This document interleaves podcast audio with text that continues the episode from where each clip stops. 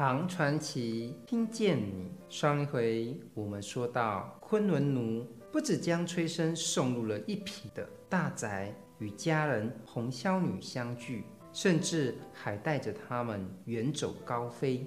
只是崔生、红霄女将来该如何安排？权倾一时的一品大人，又可会如此善罢甘休？这正是这一回我们要为大家分享的故事。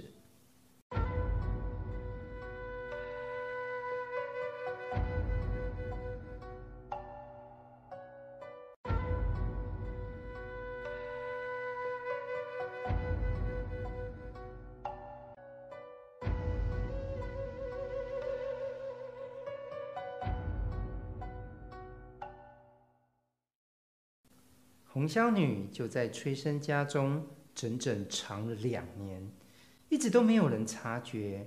有一次恰逢赏花的时节，已经失去警戒心的红霄女就乘了小车去游曲江，被一品大臣家的人暗地里辨认了出来，回去就告诉了一品大人。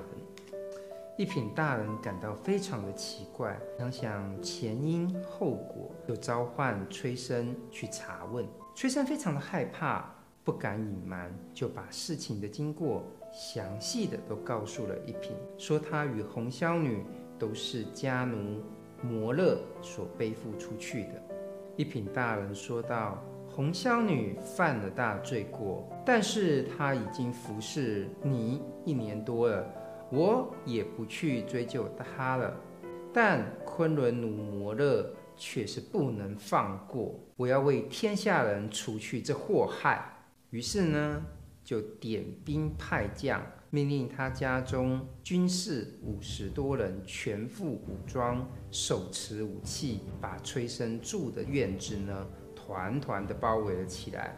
不为了什么，就是为了捉拿昆仑奴摩勒。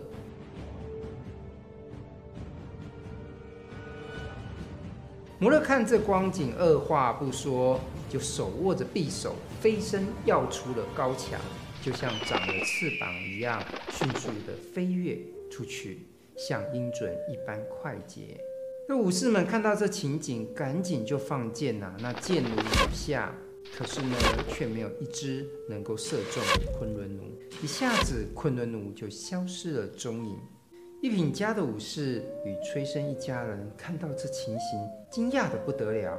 此事过了之后，一品大人又后悔又害怕，唯恐昆仑奴呢回来报复，每晚都叫家童呢拿着武器贴身守护，不敢入睡。